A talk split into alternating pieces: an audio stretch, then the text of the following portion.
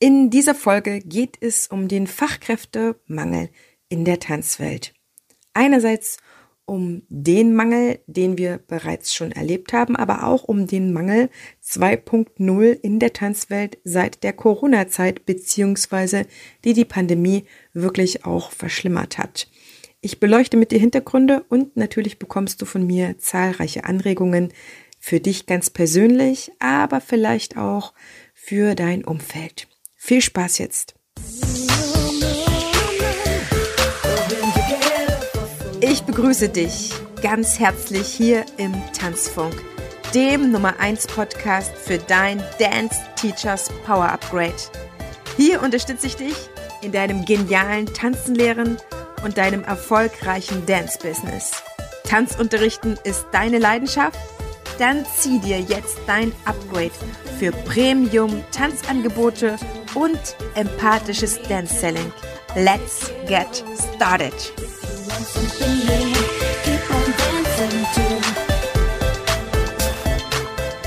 Ich begrüße dich ganz herzlich zu dieser nagelneuen Folge, die da heißt Fachkräftemangel 2.0 in der Tanzwelt. Ein hochbrisantes Thema und meines Erachtens findet es nach wie vor noch zu wenig Diskussionsraum, um auch Lösungsansätze zu schaffen. Zum einen mal gibt es den Fachkräftemangel, der meines Erachtens schon chronisch in der Tanzwelt ist, beziehungsweise in der tanzlehrenden Welt, vielleicht auch in der Tänzerwelt. Das kann ich nicht beurteilen. Aber die Corona- bzw. Pandemiezeit hat das Ganze natürlich noch verschlimmert.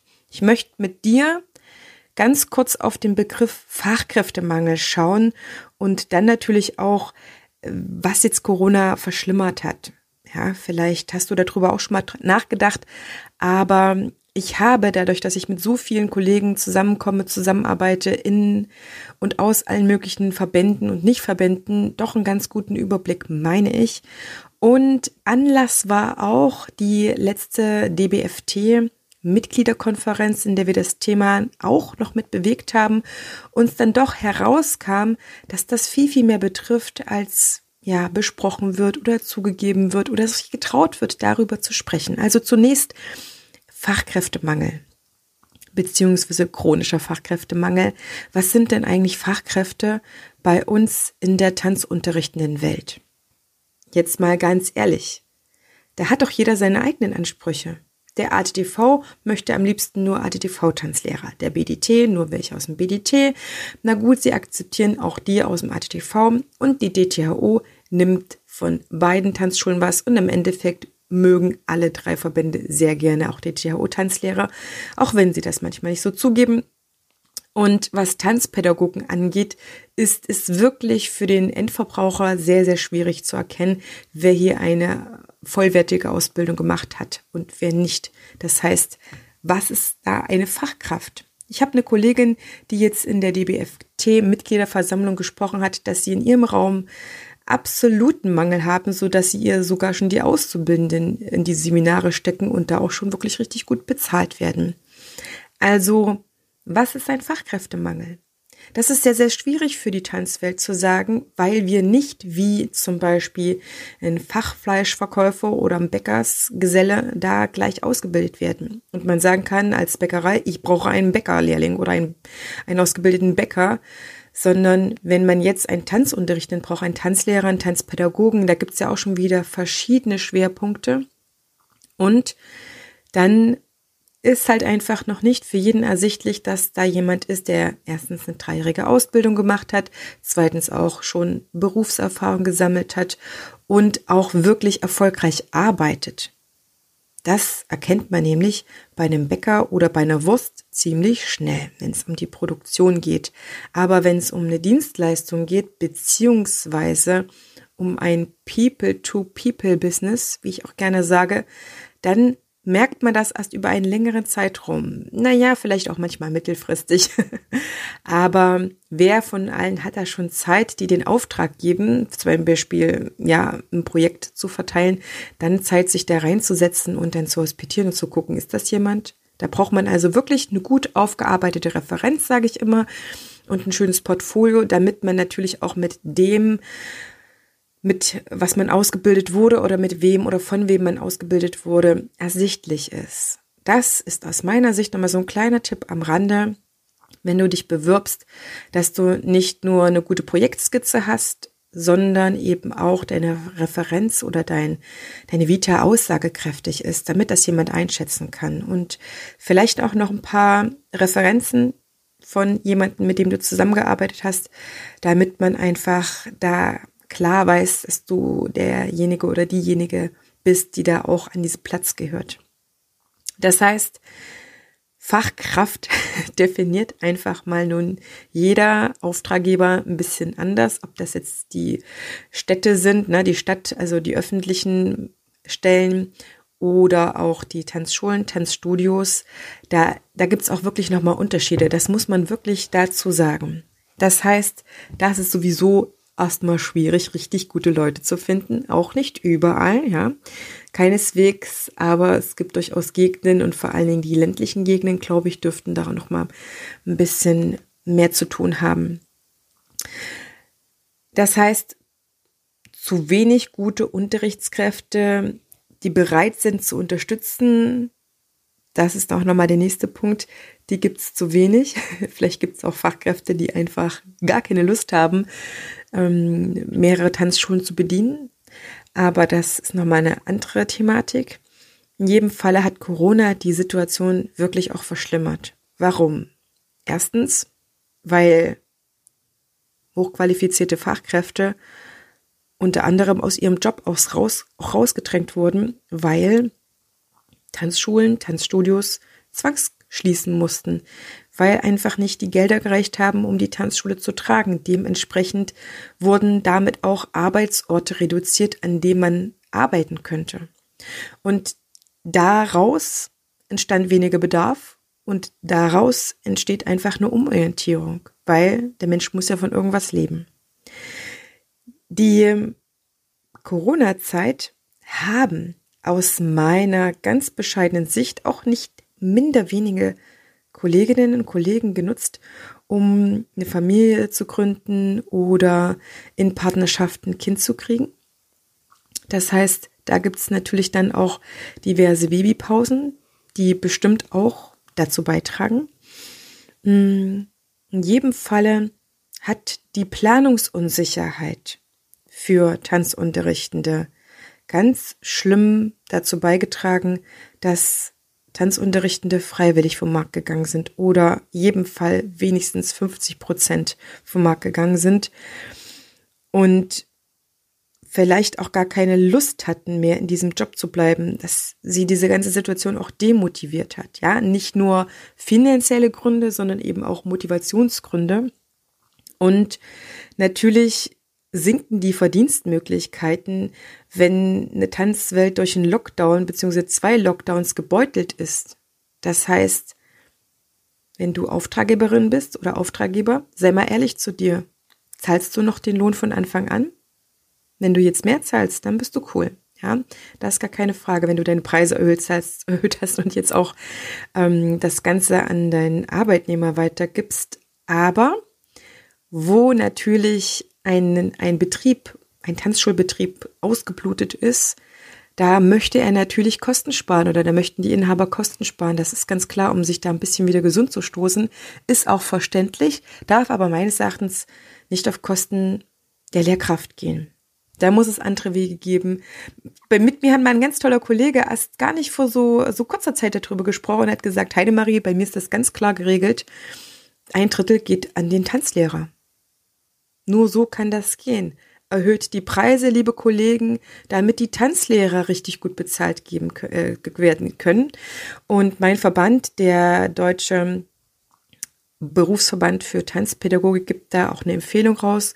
Und sie sagen, 60 Euro pro Stunde sind der Mindestlohn, weil das eine Bezahlung für jemanden ist, der das selbstständig macht, der darauf noch Mehrwertsteuer abzugeben hat und auch noch die Arbeitnehmersteuer beziehungsweise eine ganz normale Verdienststeuer, ja, so wie es dann nochmal in der Steuererklärung erhoben wird. Also das mal ganz kurz am Rande. Natürlich Fünftens, wer Mama geworden ist, schon vor der Pandemie, vor den Lockdowns, hat es jetzt durch die Lockdowns noch mal schwerer mit Betreuung und so weiter.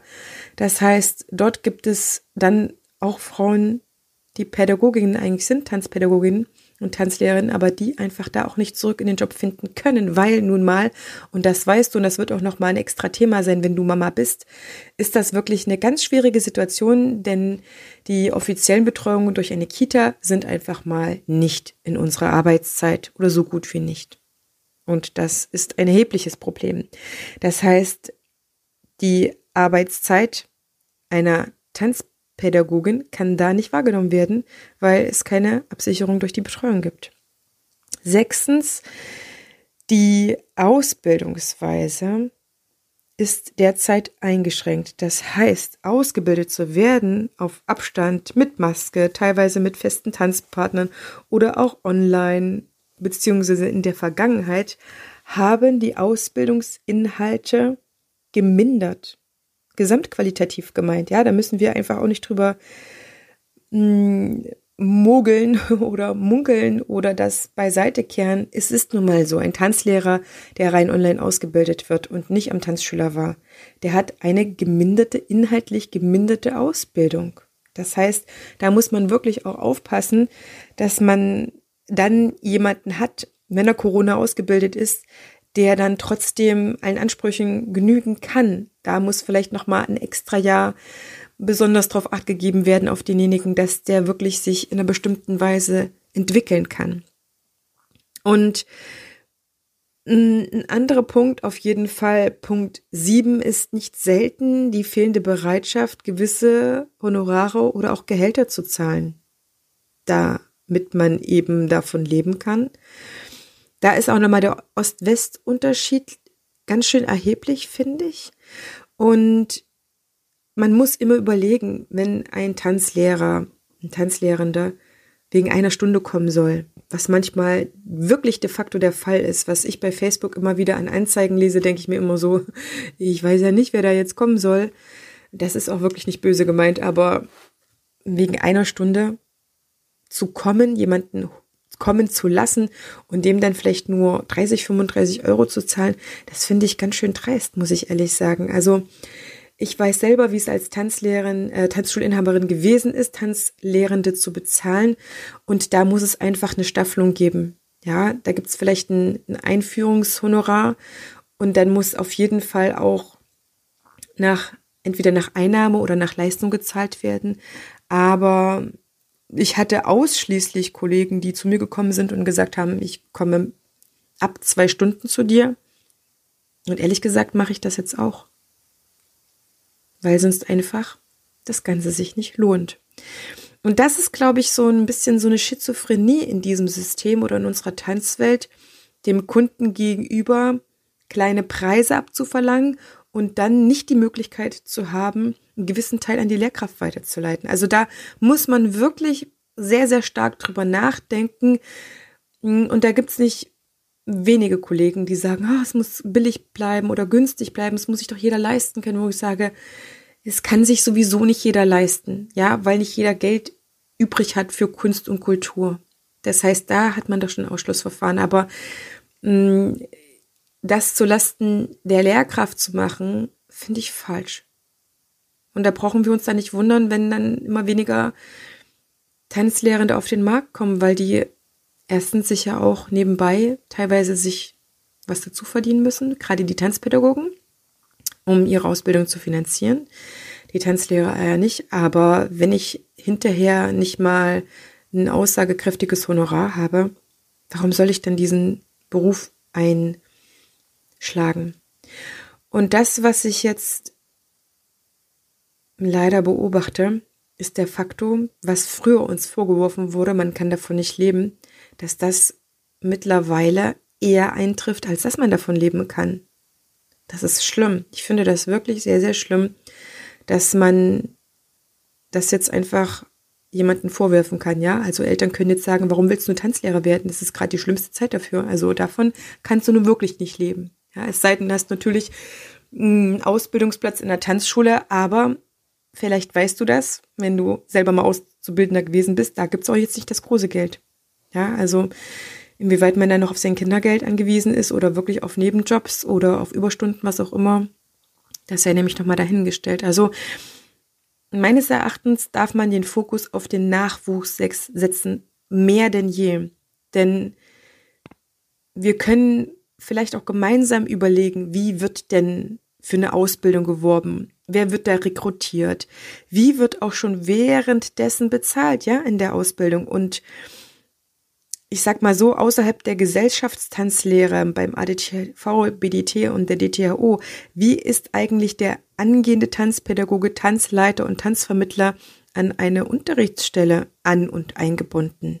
Wie sollen denn da während der Ausbildung genügend Unterrichtserfahrungen gesammelt werden, wenn es da gar kein Minimum an absolvierenden Tanzstunden gibt? Da müssen wir auch noch mal drüber nachdenken, dass da nicht auch die Qualität in der Ausbildung gesteigert werden kann. Denn ernsthaft nach dem Lehrerstudium folgen anderthalb bis zwei Jahre Referendariat, wo ganz klar definiert ist, was da an Stunden zu hospitieren ist, selber zu absolvieren ist, wo da geprüft wird. Und ich finde, da darf nicht weniger Anspruch in der Tanzpädagogenausbildung sein. Oder auch in der Tanzlehrerausbildung. Das ist ja gar nicht vorgeschrieben, wie viele Tanzstunden die da machen müssen. Es gibt Tanzschulen, die nach wie vor noch ihre Azubis im ersten Lehrjahr noch nicht unterrichten lassen. Die machen allen möglichen Kram, von der Bar bis zum Tresen vom Telefondienst bis zur Webseite und zum, vom Marketing ähm, bis Arbeitsverträge oder Kundenverträge ausdrucken und ausfüllen, aber die sind nicht am Kunden, nicht am Tanzschüler. Das ist mir dann nochmal wichtig. Und ähm, ein nicht zu übersehender Aspekt ist natürlich auch die Mobilität.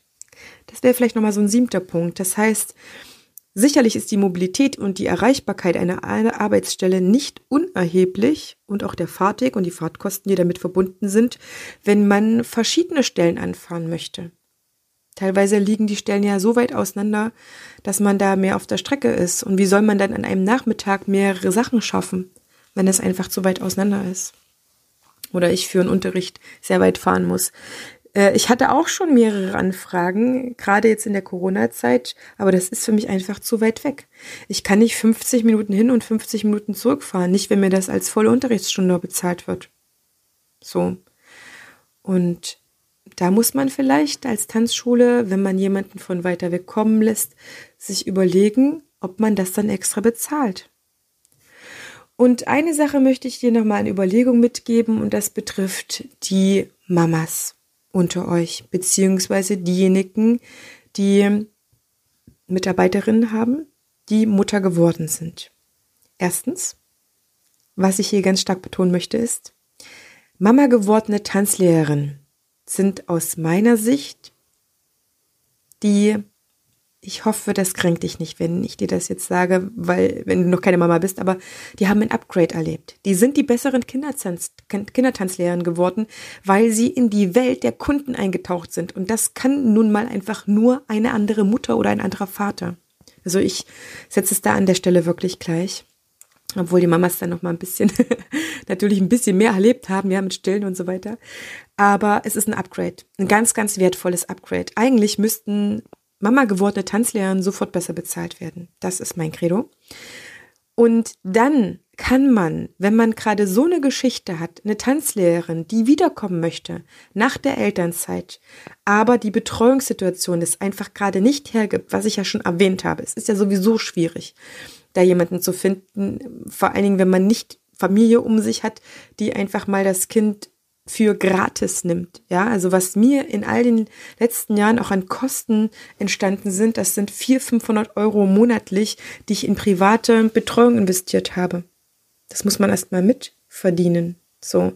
Und wenn ich als Tanzschule eine fähige Mutter habe und die Räumlichkeiten habe, also eine fähige Tanzlehrerin, die auch Mama ist, dann ist es vielleicht für dich als Tanzschule leichter, diese Betreuung mit zu organisieren um dann eine Fachkraft zu haben, als zu sagen, naja, das ist der Pech, äh, da kannst du leider nicht mehr arbeiten. Ich glaube, wir sind mittlerweile in einer Situation in dieser Corona-Zeit, da können wir uns das gar nicht mehr leisten, eine Mama gewordene Tanzlehrerin so alleine dastehen zu lassen und auch ihre Potenziale nicht zu nutzen. Ich wünsche mir tatsächlich sehr, dass das in dir ein Anstupser war, vielleicht aber auch ein Tipp für einen Kollegen oder für eine Kollegin, die in deiner Umgebung ist und tatsächlich so eine Tanzlehrermama in petto hätte und sie vielleicht mit einer Strategie, eine Überlegung unterstützen könnte, weil es muss nicht immer die Fahrtkosten sein oder Übernachtungskosten. Es können einfach auch mal solches entgegenkommendes Betreuen sein. Wie können wir aus dieser Situation rauskommen? Einerseits durch ein Bewusstsein, ja, was ich dir genannt habe an sieben Gründen, also dass Fachkräfte rausgedrängt werden, dass äh, diese Corona-Zeit auch als Babyzeit genutzt wurde, ganz bewusst, dass es eine Planungsunsicherheit von Tanzstunden gibt, die demotivieren, im Stopp zu bleiben, dass die Verdienstmöglichkeiten so gesunken sind und unterschiedlich und unberechenbar, ähm, dass Mama gewordene Tanzpädagogin und Lehrerin nicht mehr zurück in den Job kommen können wegen der Betreuungszeit und dass die Corona ausgebildeten Fachkräfte natürlich eine geminderte Ausbildung haben, auch wenn die Verbände und die Ausbildungsleiter das vielleicht abstreiten, aber glaube ich nicht an der Stelle und es ist nicht böse gemeint, aber auf Abstand ist nun mal alles anders als mit Nähe. Und die Mobilität ist auch ein Thema für sich, wie man da wohin kommen kann, um dort zu unterstützen. Das sind erstmal die Problematiken und ich möchte dir einfach auch mal diesen Problemhorizont aufzeigen. Und manche Sachen sind dann halt einfach tatsächlich gemacht. An denen können wir die Stellstrauben drehen. Das war einerseits die Mama gewordenen Tanzpädagogin zu unterstützen mit der Betreuung, sich bewusst zu machen, dass man einen Tanzlehrer nicht wegen einer Stunde für Umme bestellen kann. Das gibt keinen Anreiz und dass die, dass der Fokus auf den Nachwuchs sein darf. Und wenn du keine Anreize schaffst, warum sollen da Fachkräfte kommen? Umso besser ein Tanzlehrer ist, meistens jedenfalls, umso besser weiß er auch, was seine Arbeit wert ist und er wird sich dann nicht unter Wert verkaufen. Das wäre auch nicht klug, denn Tanzlehrende haben nicht wenige in dieser Pandemie auch andere Fähigkeiten von sich entdeckt und weiterentwickelt und sind durchaus in der Lage, sich noch über das Tanzunterrichten hinaus Geld zu verdienen. Von daher gesehen, schaff mehr Anreize, wenn du eine Fachkraft brauchst. Alles andere zieht nur Aushilfen, Assistenztanzlehrer oder ganz frisch ausgebildete oder vielleicht auch nur Corona ausgebildete, ja, in Anführungsstrichen nur Corona ausgebildete, ja. Aber ähm, dann hast du vielleicht auch nur Azubis, die du nehmen kannst. Und wenn du eine fertig ausgebildete Fachkraft haben möchtest und keinen Auszubildenden, dann schaffe Anreize. Und an dieser Stelle möchte ich dich ganz herzlich zu weiteren Inspirationen rund um das Tanzlehrendenleben oder Tanzschulinhaberleben einladen zur Dance Teachers Inspiration Night am 3. Dezember von abends 19 Uhr bis circa 23.30 Uhr. Das heißt, es lohnt sich auch das spätere Einschalten, wenn du bis, was weiß ich, 21, 22 Uhr noch im Tanzkurs stehst, freue ich mich ganz sehr, wenn du dir denn noch ein Ticket holst. Es ist live, wir haben drei Blöcke, dazwischen sind Pause. Das heißt, es ist wirklich ein aufregender, spannender Abend und ich freue mich ganz sehr, wenn du dort für dich Inspirationen tanken kannst. Das ist also meine heutige Folge und ich erhebe natürlich überhaupt nicht den Anspruch darauf, dass diese ganzen Argumente jetzt vollständig sind und auch die Tipps sind bestimmt nicht vollständig. Vielleicht fällt dir auch noch mal selber ein, was und was ist einfach neugierig, was ich jetzt so in dieser Folge erzählt habe. Dann schreib mir gerne. Ja, setz das in die Kommentare auf ähm, Instagram, Facebook, wo auch immer du diese Folge siehst, triffst, schreib mir gerne eine PN. Das würde mich sehr, sehr, sehr freuen. Und teile sehr gerne diese Folge mit jemandem, der sich darüber Gedanken macht. Weil das, was an Tipps schon gegeben wurde, das kann ich sicherlich auch noch mal zusammenfassend in irgendeinem Blogartikel machen oder so. In jedem Falle bekommst du übrigens diese Tipps auch in meinem Weiterbildungsprogramm, dem Dance Teachers Power Upgrade. Da spreche ich ganz ausführlich zum Beispiel auch über solche Themen.